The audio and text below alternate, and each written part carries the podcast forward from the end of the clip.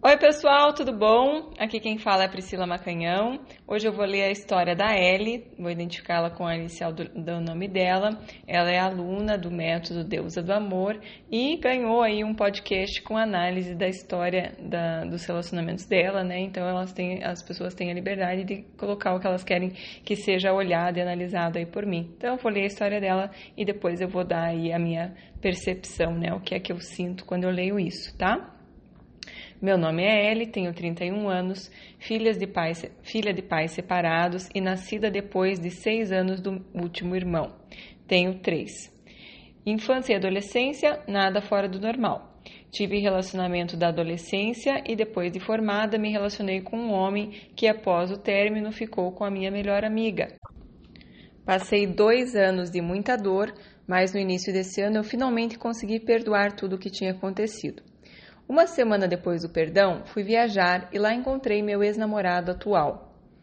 Em primeiro momento, tivemos muitas coisas em comum, sabe? Como, por exemplo, os dois estarem no outro lado do país e ser vizinhos da mesma cidade.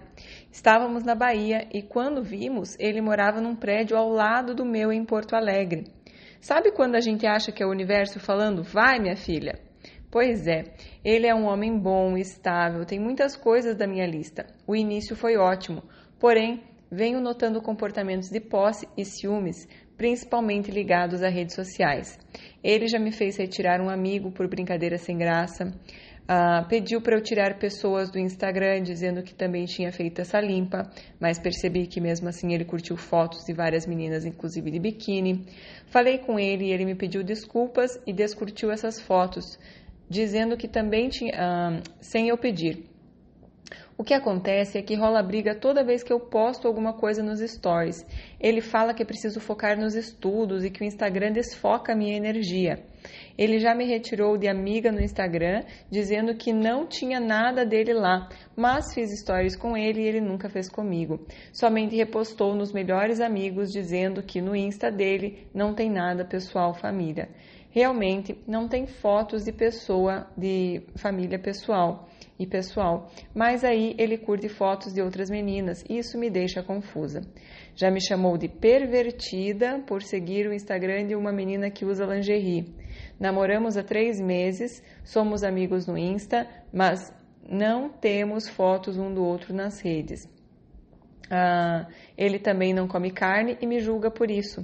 Já conversamos, ele me disse que iria parar de fazer comentários, parou, mas já fez de novo. Não acho ele um narcisista, mas sinto uma insegurança muito grande que ele é muito controlador, desrespeitoso, me coloca muito para baixo. Quando vamos conversar, ele vem com argumentos que dão um nó na minha cabeça. Quando está bravo, não conversa. Nesses momentos eu mando mensagem e ligo e ele não responde ou demora bastante para responder. Ele faz eu me sentir confusa, faz eu me sentir errada, faz eu me sentir uma pessoa ciumenta, mas nunca fui e não acho que o que eu peço é algo demais. Fizemos uma viagem e ele fazia eu me sentir insegura, achando que ele ia terminar comigo. Postava e evitava me colocar mesmo eu falando como eu me sentia triste quando ele fazia isso. Isso são alguns fatos que me incomodam, mas tem muitos uh, pontos bons também. Sinto que amo ele, que ele me ama, mas ando ficando mais triste do que feliz. Mês passado tivemos conversas para alinhar o, o relacionamento quase todos os dias. Há três dias percebi que ele tinha adicionado uma menina de 21 anos, sendo que ele tem 41. Quando questionei, ele disse que conheceu ela numa padaria e que ela teria uma namorada, também seguidora dele. Perguntei qual era o Instagram da namorada e ela disse que não, ele disse que não me daria. Brigamos e eu terminei com ele. Claro que a única razão não foi somente o Instagram. Tem todos os fatos dos sentimentos que escrevi lá em cima, mas pesou muito ele não me ter lá não mostrar para as pessoas que estamos juntos, que ele me ama, que me admira, e ainda ter adicionado uma menina de 21 anos que ele conheceu numa padaria e eu não poder nem entrar no Instagram. Ah, achei estranho essa conversa toda. Todos à minha volta ficaram felizes com o nosso término. Estou me sentindo muito mal, triste e perdida. As perguntas que te faço são: é normal no início de relacionamento tantas discussões e alinhamentos? Tem outras perguntas, eu vou ler uma por uma, tá? Então, a primeira pergunta: se é normal no início tantas discussões e alinhamentos? Não. O início tem que fluir, sabe? É, o início tem que fluir tranquilo. Ah, tem muitas coisas aí é, esquisitas aí nesse caminho, tá? Depois eu vou dar uma analisada geral, mas eu não, sinceramente, acredito que o começo é, tem que ser muito né, natural, sem tanto esforço, e tá parecendo que tem muito esforço aí.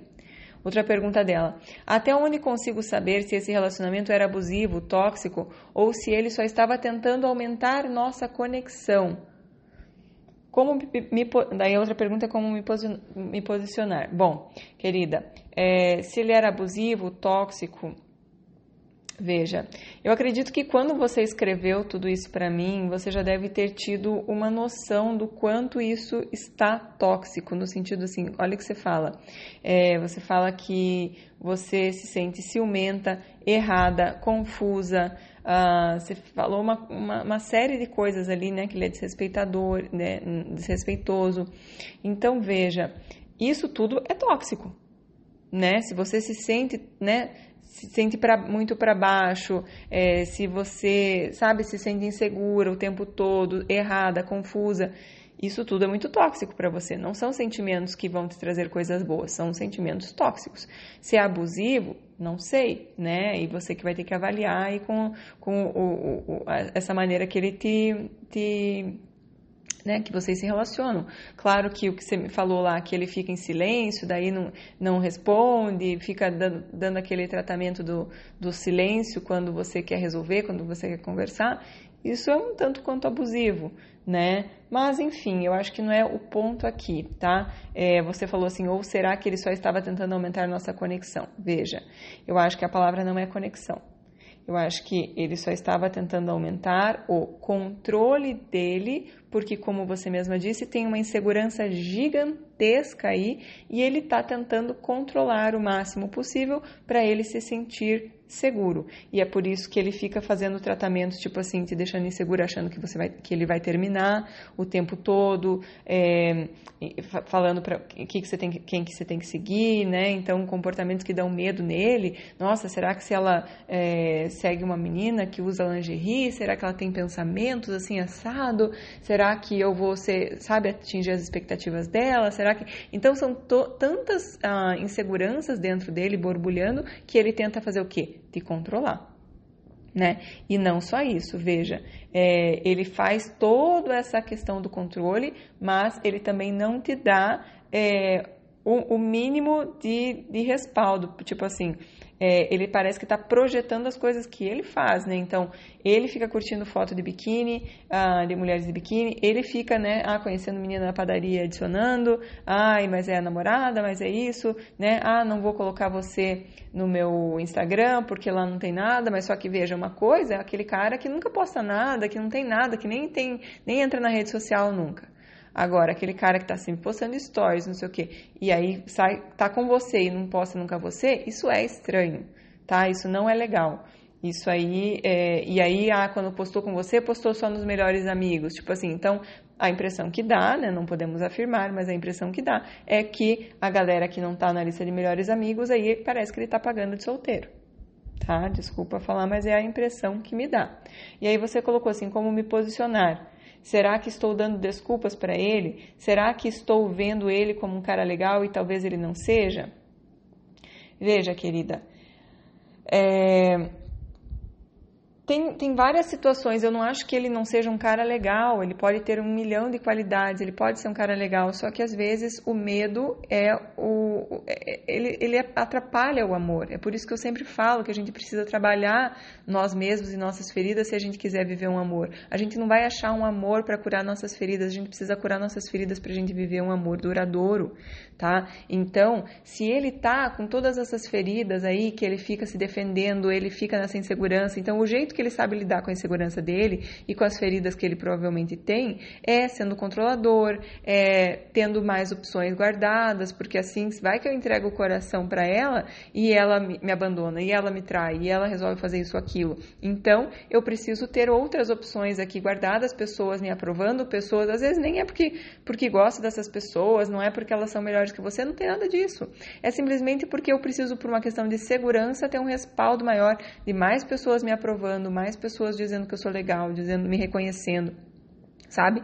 Porque vai que ela é, me abandona, também eu já tenho outras pessoas guardadas. Então, é, é, uma, é, um, é, é uma forma difícil né, de lidar com a insegurança dele. Não quer dizer que ele seja uma pessoa ruim. Quer dizer que a pessoa que às vezes foi muito machucada, ela tende a machucar. E aí não cabe a você querer resolver isso, querer ser psicóloga. Essa pessoa precisa ir buscar ajuda se quiser se relacionar. Né? E a grande questão é que se você é, atraiu essa pessoa, porque provavelmente vocês estavam na mesma frequência. Então, fico muito feliz que você esteja aqui fazendo o curso, né, seguindo o método Deusa do Amor, para você elevar a tua vibração, para você entender aí tudo é, o que a vida estava tentando te mostrar com essas situações que você viveu.